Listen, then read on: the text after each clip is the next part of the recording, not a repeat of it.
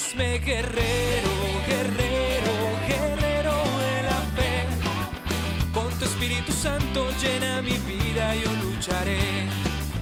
Hazme guerrero, guerrero, guerrero de la fe.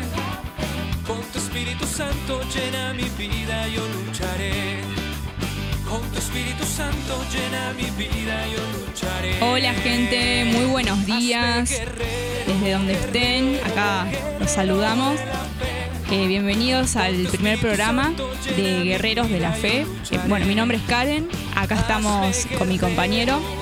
Mi nombre es Sergio. ¿Cómo estás, Ser? Bien, contento, contento porque eh, estamos participando de este proyecto que la verdad teníamos ganas de hacerlo y la verdad que esto puede ayudarnos a nosotros y también a la gente. Bueno, yo estoy igual. ¿Estás nervioso? ¿Estás con, con ganas de contarle a la gente? No, nervioso no, pero sí un poquitito ansioso y, y también tratando de, de hacer lo mejor que pueda para gloria del Señor. Bueno, amén. Estamos acá para solucionarles eh, algunas dudas que tengan, para que conozcan un poquito más eh, sobre el camino del Señor. Y bueno, eh, en este primer programa, ¿de qué vamos a hablar, Ser? Bueno, el primer programa, el tema es el origen del mal. El origen del mal. ¿Te suena? Sí. Y si nosotros hablamos del origen del mal, ¿qué se te ocurre que opinaría la gente? ¿Cuál sería el, el primer pensamiento que se te vendría? Y como la mayoría de la gente, me incluyo, eh, yo pensaba que el origen del mal, del pecado, fue con Adán y Eva, cuando bueno, estaban en el paraíso y comieron del fruto prohibido. Bien, y después de investigar todo este gran tema, eh, tuvimos grandes eh, descubrimientos, ¿no? Sí, sí, sí. Así Eh, La que- mayoría creo que no, no debe saber tampoco, así que hoy estamos para eso. Excelente. Bueno, ¿comenzamos? Dale, contame un poquito. Bueno, Ser, a ver si me podés responder esta pregunta que tengo para vos. ¿Cuándo, ¿cuándo o dónde comenzó el origen del mal? El origen del mal se remonta a el origen de qué? ¿De la tierra? ¿O No, más que nada es en el origen del universo? sí. Cuando Dios crea todas las cosas, dice la palabra que Él hizo todo perfecto, que era bueno en gran manera. Y de golpe ¿Qué tenemos? Y algunas reseñas como que esa armonía de esa perfección, esa felicidad, se quebrantó. Hubo algo, una nota de discordia. Y eso se generó a través de un personaje llamado Lucifer. Sí, Lucifer era un ángel de luz, eso significa su nombre, o sí. portador de luz también. Había sido dotado de grandes de grandes privilegios, de grandes virtudes, Cualidades también. Que por ahí cualidades. los otros ángeles no tenían, ¿no? Exactamente, porque Dios, como es eh, sabio y es creativo, eh, hizo muchos seres y a cada ser le dio algo diferente, como para que nadie se parezca a, a otro y todos tengan algo de qué asombrarse, de qué ponerse contento. Y Lucifer había sido uno de los ángeles que Dios creó Sí. que más dotes tenía. Y por eso también logró ocupar un puesto muy importante dentro de las huestes del Señor.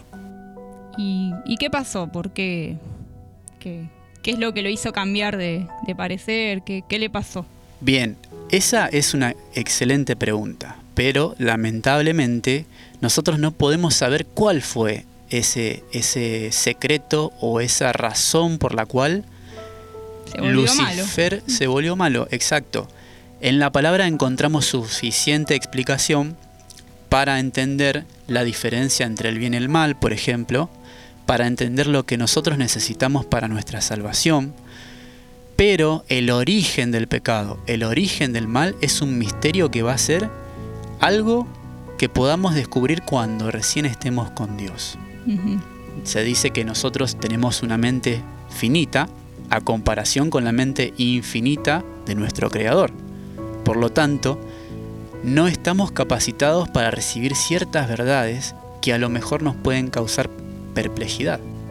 Pero, ¿qué es lo que nos dice la Escritura con respecto a estas cosas? Dice el apóstol Pablo en 2 de Tesalonicenses 2.7, porque ya está en acción el misterio de la iniquidad. Y en Deuteronomio 29.29 escrito está, las cosas secretas pertenecen a Jehová nuestro Dios, mas las reveladas son para nosotros y para nuestros hijos, para siempre. Y te una pregunta, Ser, ¿por qué la mayoría de la gente cree que Dios es el causante de todo lo malo? Desde que nacimos hemos tenido un pre o un concepto erróneo. Y lo que pasa que nos suelen explicar que Dios es de una forma, o leemos en algún lado que Dios es así, asá, o hay libros que a lo mejor explican que Dios es tirano, que Dios es vengativo, es un Dios que al ser todopoderoso tiene el derecho y tiene la exclusividad de ser imparcial. Entonces tenemos un concepto bastante erróneo de lo que es el carácter de Dios. Por lo tanto, lo primero que se nos viene a la cabeza es decir que todas las cosas malas que ocurren a nuestro alrededor, desde que existe el mundo, es por causa de Dios. De hecho, hay muchos eh, personajes ilustres en la historia de la Biblia que han pensado eso. Dios ha tenido paciencia también, porque cuando sucedieran sucedían esas cosas, eh, Dios se ha encargado de explicarles, de manifestarse a través de los tiempos, para que todos puedan comprender cuál es el verdadero carácter de nuestro Creador. Se dice que Dios es amor en Primera de Juan. También se dice en otros versículos que Él es misericordioso, compasivo, y a través de quien nosotros pudimos aprender acerca del carácter de Dios mejor que todo. Y nosotros pudimos aprender más acerca del carácter de Dios. ¿A través de quién? A través de Jesús. Porque Jesús vino a revelar el verdadero carácter del Padre. Así como Jesús era compasivo, misericordioso, atento, bondadoso, caritativo, no buscaba lo suyo, sino que buscaba el bien eh, de los demás, Él fue el que se encargó de revelarnos al Padre. Entonces, pudimos eh, en la tierra, los seres humanos, tener un concepto verdadero, cuando en realidad Satanás, tras bambalinas, ¿no? un ser espiritual que no se ve pero que, trabaja, quiso em, deformar ese carácter para que nosotros tuviéramos un concepto erróneo. Entonces, nosotros pensamos que los males pueden venir por castigo de Dios, por ejemplo, o que los males eh, vienen cuando lo merecemos y que Dios es un juez eh, justo, pero también pronto para hacer venganza. Pero nos estamos olvidando un factor muy importante dentro de la historia. Dios es el Padre de la verdad, del bien, del amor, de la justicia. Esos son atributos de Dios. Pero hay un ser que logra poner sus atributos, pasárselos a Dios. Eso es lo que hace con las personas Satanás.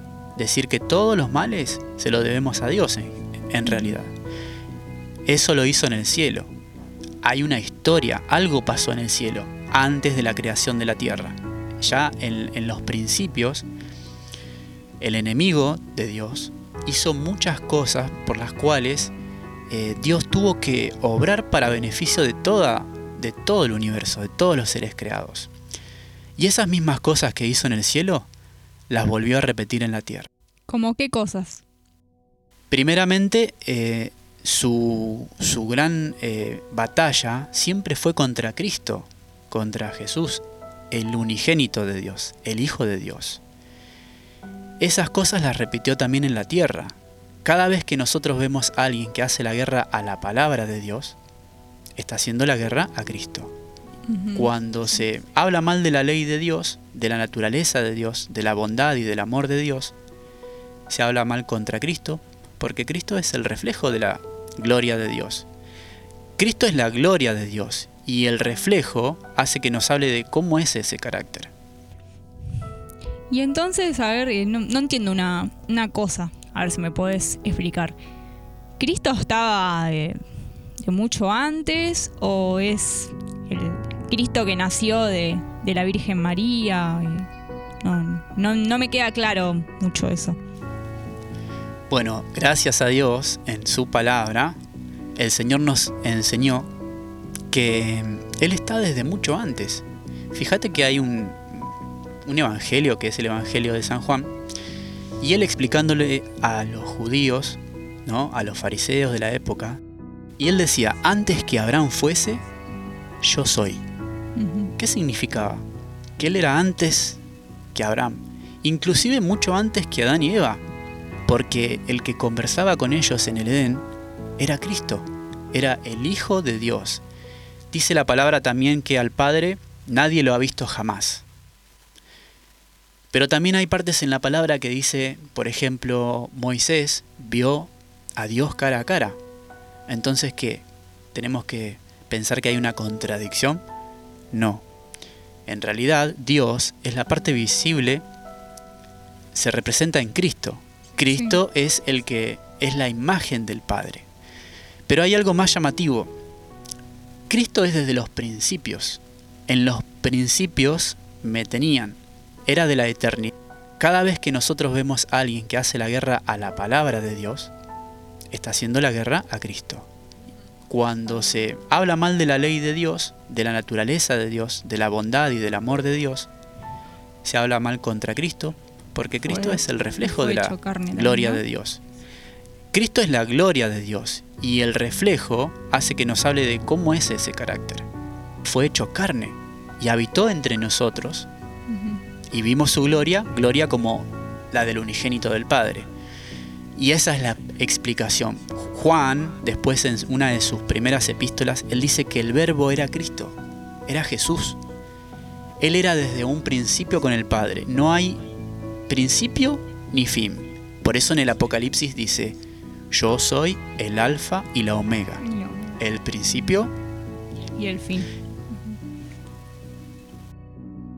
Y además tenemos algo interesante que dicen las escrituras en Colosenses capítulo 1, versículo 16.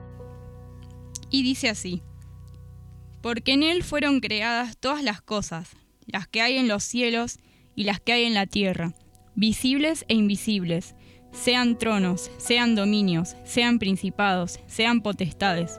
Todo fue creado por medio de Él y para Él.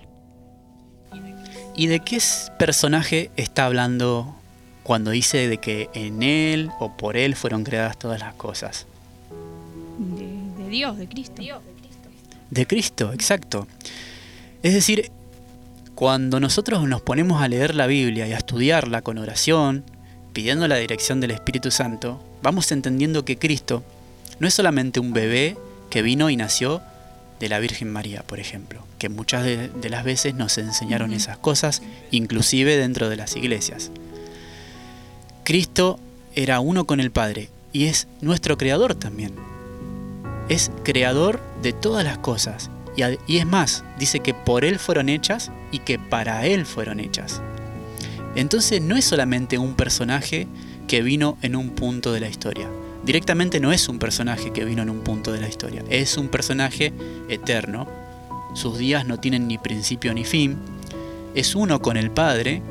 Es el unigénito porque es único en su género y, único hijo. Entonces nos da a entender de que era un ser excepcional, y cuando pensamos en todas esas cosas, lo único que nos resta concluir es que era Dios mismo. Ahí es donde nace el problema.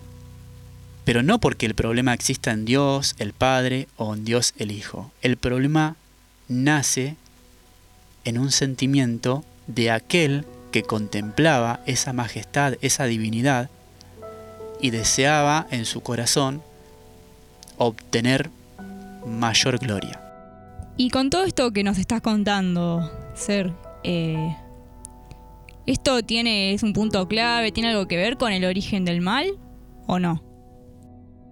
Sí, y es importantísimo aclarar que como regla de amor o como virtud del amor, Dios nos hizo a todos libres. Y ese libre albedrío, libertad de elección, no solo la tenemos nosotros, sino que también lo tuvieron todos los seres creados por Dios. Esa libertad es utilizada para que nosotros podamos elegir honrar a Dios, obedecerle o no obedecerle. Y es una de las claves del amor. Hubo un ser que eligió pervertir esa libertad, un único ser en un principio. El pecado se originó en aquel que después de Cristo tuvo más honra dentro de las huestes celestiales. Ese es Lucifer. Hubo algo en su interior, dentro de su corazón, en lo más profundo de su interior, que solamente Dios podía ver. ¿Por qué? Porque dice la palabra que Dios es el único que escudriña la mente y, el, y los corazones. Por lo tanto, en un principio ese problema fue detectado por Dios pero nadie sabía, los demás nadie se había dado cuenta entonces. Exacto. No tenían esa prerrogativa de adivinar qué era lo que pasaba en el corazón de Lucifer. No sospechaban ni, ni en lo más mínimo, pero Dios sabía que había una discordia. Entonces, eh, ¿se puede decir que Lucifer fue la primera persona que pecó? Leámoslo en la escritura a ver qué nos dice. Hijo de hombre, Levanta endechas sobre el rey de Tiro, y dile, Así ha dicho Jehová el Señor, tú eras el sello de la perfección, lleno de sabiduría y acabado de hermosura. En Edén, en el huerto de Dios estuviste, de toda piedra preciosa era tu vestidura, de cornerina, topacio, jaspe, crisólito, berilo y ónice, de zafiro, carbunclo, esmeralda y oro. Los primores de tus tamboriles y flautas estuvieron preparados para ti en el día de tu creación.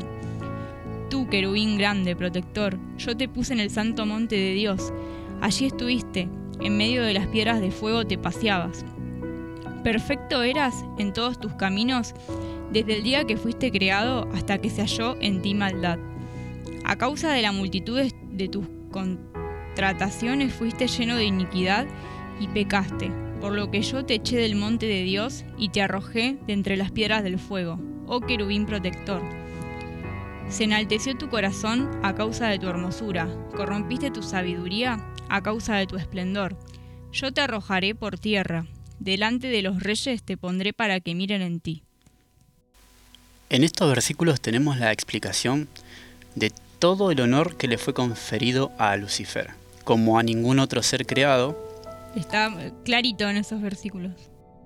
Dios lo dotó de muchas virtudes y, de una jerarquía tremenda. Notemos que Dios dice que Lucifer fue un ser creado. Y la diferencia con Cristo es que no era un ser creado, era uno con Dios. Esa es una de las diferencias. Otra diferencia es que podemos entender que no tenía motivos para quejarse Lucifer. Sin embargo, todo lo que Dios le dio pareciera como que no fue suficiente. Y ahí empezó a sentir envidia y como, que quería ser más que Dios, ¿no? Dice el versículo 15 que ahí se halló maldad en Lucifer. Dios lo vio. Y en el versículo 16 contesta tu, pregunta anterior de que fue el primero que pecó. Él pecó y su pecado comenzó no cuando levantó la mano para agredir a uno de sus compañeros, sino en lo profundo de sus sentimientos y de sus pensamientos. Entonces ahí tenemos una clave también para nosotros. En los pensamientos también se originan los pecados. Entonces ahí tenemos algo, un cambio de corazón. Y cuando ese corazón cambió, ahí se logra una desestabilidad en el universo. Esa armonía que había en un principio, esa perfección, esa felicidad fue transformada. Lucifer, de un portador de luz, un ángel de luz, pasó a llamarse por su transformación Satanás, que significa el adversario de Dios. ¿Se convirtió en Satanás cuando Dios lo desterró del cielo? Primeramente se convirtió en Satanás cuando se halló pecado en él.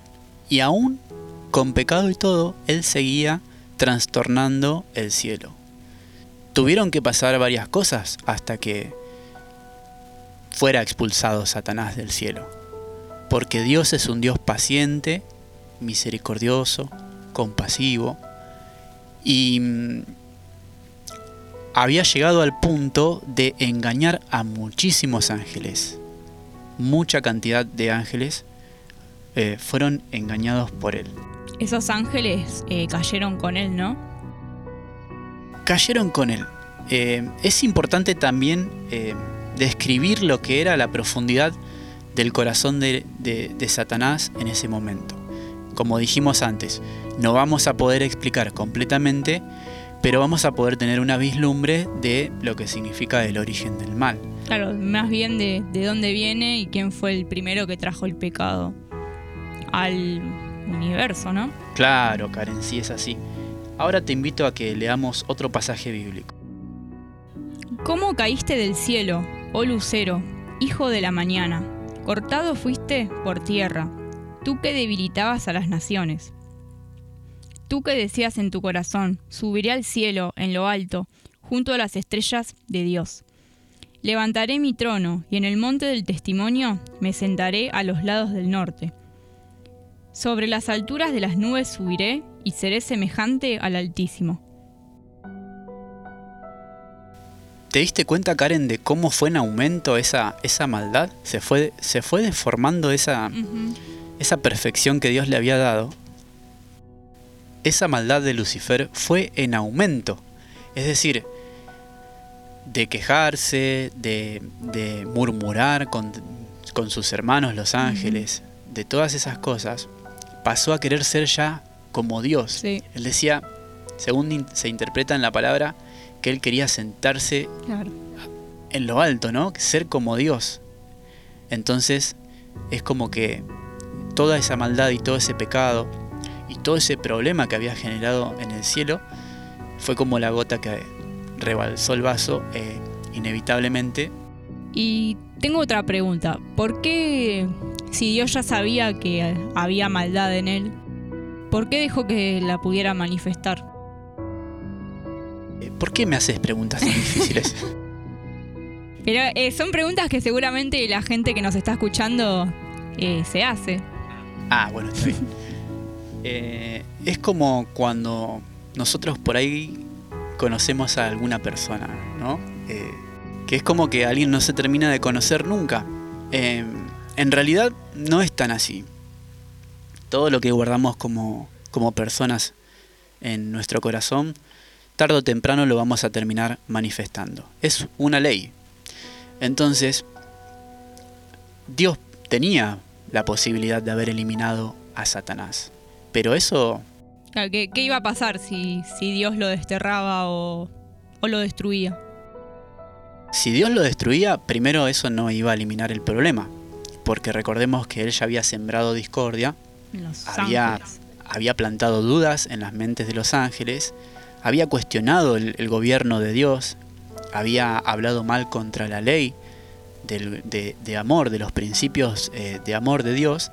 Entonces, eliminar a Satanás yo creo que no hubiese sido una decisión correcta. Por eso Dios no lo hizo. Y en su sabiduría, Él tuvo que desterrar a Satanás, no eliminarlo. Él, en, su sabiduría, previó que toda esa maldad que estaba guardada en su corazón y que los otros seres no podían contemplar o verlo, se iba a manifestar en algún futuro no muy lejano. Entonces se podría decir, eh, para concluir, que el origen del mal proviene de, bueno, de Lucifer. Al ser desterrado, tomó el nombre de Satanás y al ser desterrado, entonces tomó dominio de la tierra y por eso fue que sembró eh, el, pecado. ¿O estoy equivocada? No, no estás equivocada. Pero hay una parte de la historia que eh, es muy importante y difícil de dejarla de lado, que es la gran batalla que hubo en el cielo. ¿Cómo sabemos de esa gran batalla? Porque la estamos viviendo hasta el día de hoy, pero se inició en el cielo. Es decir, la guerra contra el bien y el mal es desde muchísimo, muchísimo tiempo, pero tenemos una explicación de ello. En Apocalipsis, el capítulo 12, nos dice claramente cómo fueron esos detalles de esa batalla. Cuando Cristo con sus huestes como Jehová de los ejércitos, luchó contra el dragón y sus ángeles. El dragón claramente es Satanás. Y las estrellas del cielo o sus ángeles son aquellos ángeles que fueron engañados por Satanás. Tiene un poder muy seductor, muy atrapante, muy difícil de, eludir. Entonces lo que hizo Satanás fue llevarse un montón de ángeles con él. Dios tuvo que separarlo, tuvo que echarlo, a él y a los que habían pecado. Pero ¿qué pasaron con ellos? Fueron expulsados y por un tiempo vagaron en el universo, en, tratando de buscar algún lugar donde asentarse. Mientras tanto, al paso del tiempo, no sabemos cuánto, Dios, en un plan de amor, en un plan misterioso, con su Hijo, Cristo, logran eh, tienen la buena idea de crear el cielo y la tierra, de crear este mundo y crear a la raza humana, a imagen y semejanza de Dios.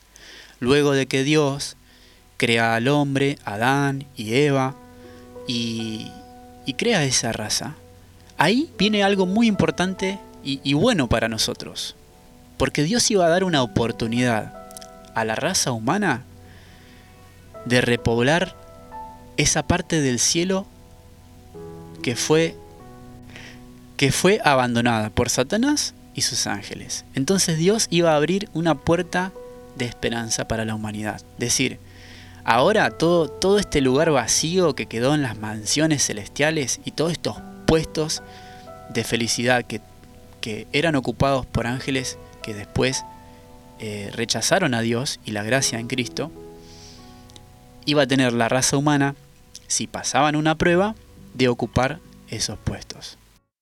Hazme guerrero, guerrero, guerrero de la fe. Con tu Espíritu Santo llena mi vida, yo lucharé. Hazme guerrero,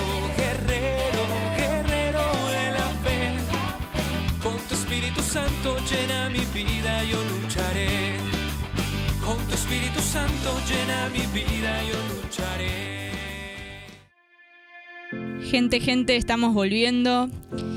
Y bueno, tengo como una pequeña reflexión de lo que estuvimos hablando y se las voy a leer.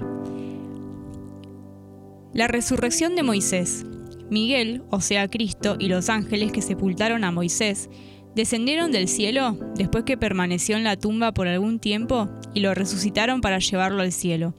Cuando Cristo y los ángeles se aproximaron a la tumba, Satanás y sus ángeles aparecieron junto a ella y montaron guardia en torno del cuerpo de Moisés, para que no fuera retirado de allí.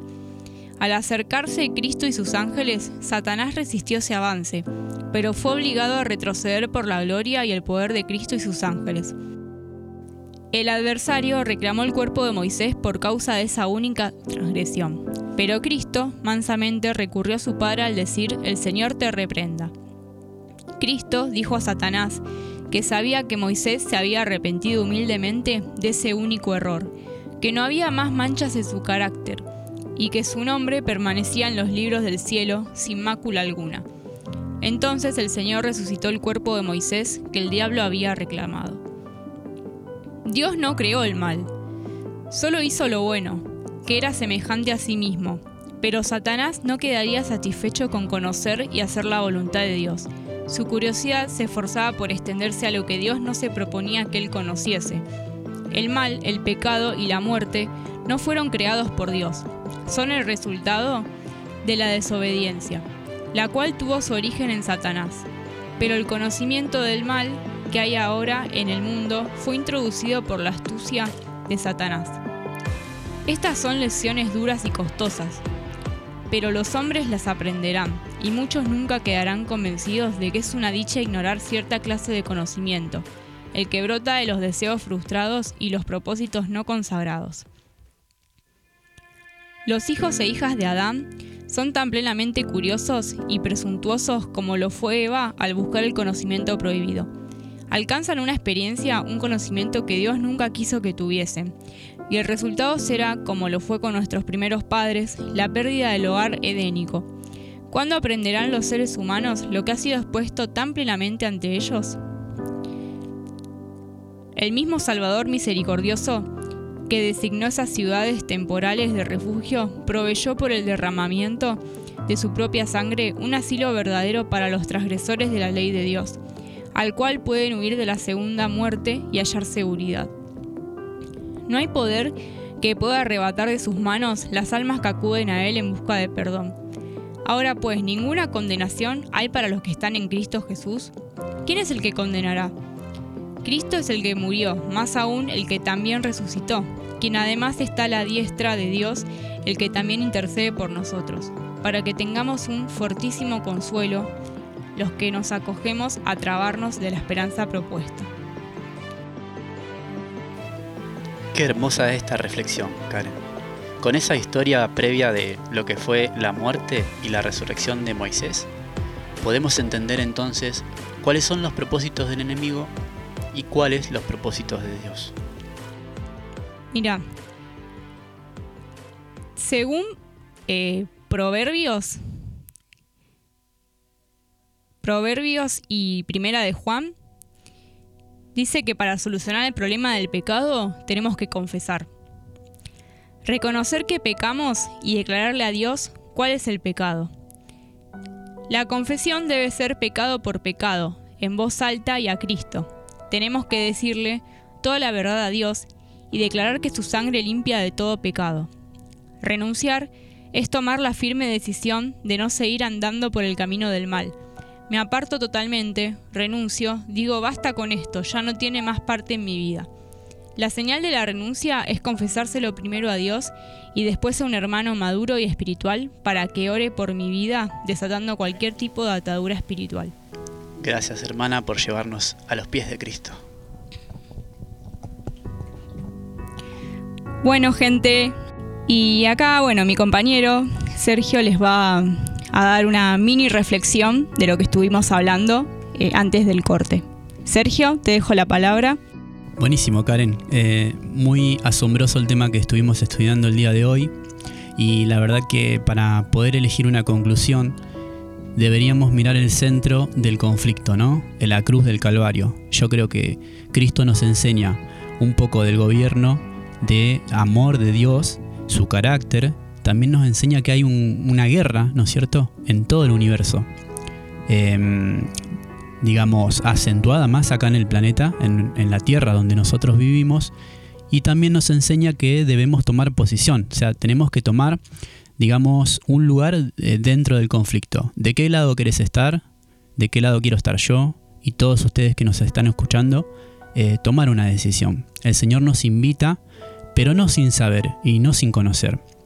Primero nos invita a que lo conozcamos y una vez que lo conozcamos podemos averiguar qué pasó, qué hacemos acá y, qué promesas grandes nos tiene para el futuro. Eh, la consumación de este conflicto falta muy poco para que venga. Jesús va a venir rodeado de gloria con sus santos ángeles y vendrá a buscar a su pueblo elegido. Nosotros debemos prepararnos para formar parte de ese pueblo elegido pensando en la cruz, en la, gran redención que logró, y no solamente eso, sino saber que además de lograr nuestra redención, el perdón de nuestros pecados, salvarnos, también vino a demostrar el verdadero carácter de Dios, em, podemos llegar a tomar una decisión. Y esto nos enseña de que hay alguien más tras fondo, detrás del telón, que está queriendo acabar con nosotros. Sabiendo todo esto, lo único que me queda por decir es que Dios nos bendiga, que nos ayude y Él promete ayudarnos. La decisión es nuestra. Bueno, muy interesante, eh, Ser, muchas gracias por tu, por tu mini reflexión. Eh, obviamente que concuerdo con vos, creo que la decisión está en cada uno, en qué lado queremos pararnos, si del lado del bien o del lado del mal tentaciones eh, que nos lleven al pecado van a haber siempre, porque estamos en un mundo terrenal. Y como ya dijimos anteriormente, el mundo lo más que nada tiene dominio Satanás. Em, así que bueno, invito a nuestros oyentes que, que se tomen un tiempo para tomar una decisión y ver de qué lado quieren estar. eh, siempre el lado de, bueno, de, nuestro Señor Jesucristo va a ser el mejor. Aunque el camino sea difícil, aunque tengamos un montón de pruebas, si le, si le somos fiel, eh, fieles a, Jesucristo, eh, tenemos el, lugar en, en, la victoria y el, en la, vida eterna, lo que es la, la vida eterna, que es esa promesa grande que Él siempre en todas las escrituras está y bueno, eh, para cuando sea la, venida del día del juicio final y bueno, y venga nuestro Señor a la tierra y vamos a ser juzgados. Así que bueno, eh, no tengo más para agregar, espero que les haya gustado a todos nuestros oyentes. Y bueno, antes de despedirnos, queremos hacer una oración para que llegue a todos los que nos estén escuchando. Y bueno, eh, hacemos la oración y hasta el próximo programa.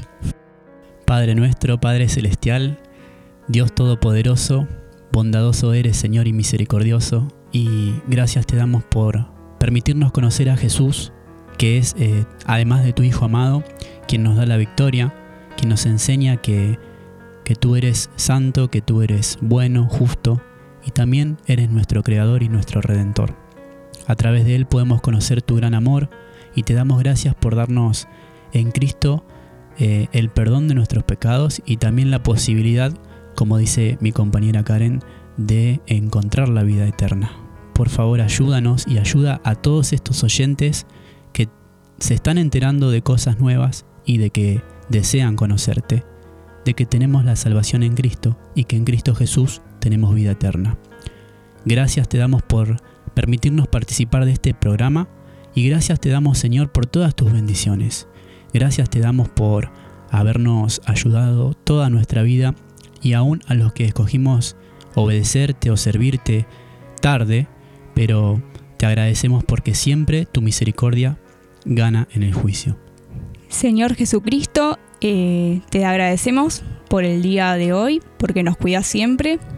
Te pedimos que tengas misericordia de las personas que están enfermas, las que tienen tribulaciones, las que están pasando por momentos difíciles, las que están en guerra, Señor, las que no pueden, eh, no pueden ser libres de, de adorarte porque los, los persiguen por su fe, por sus creencias.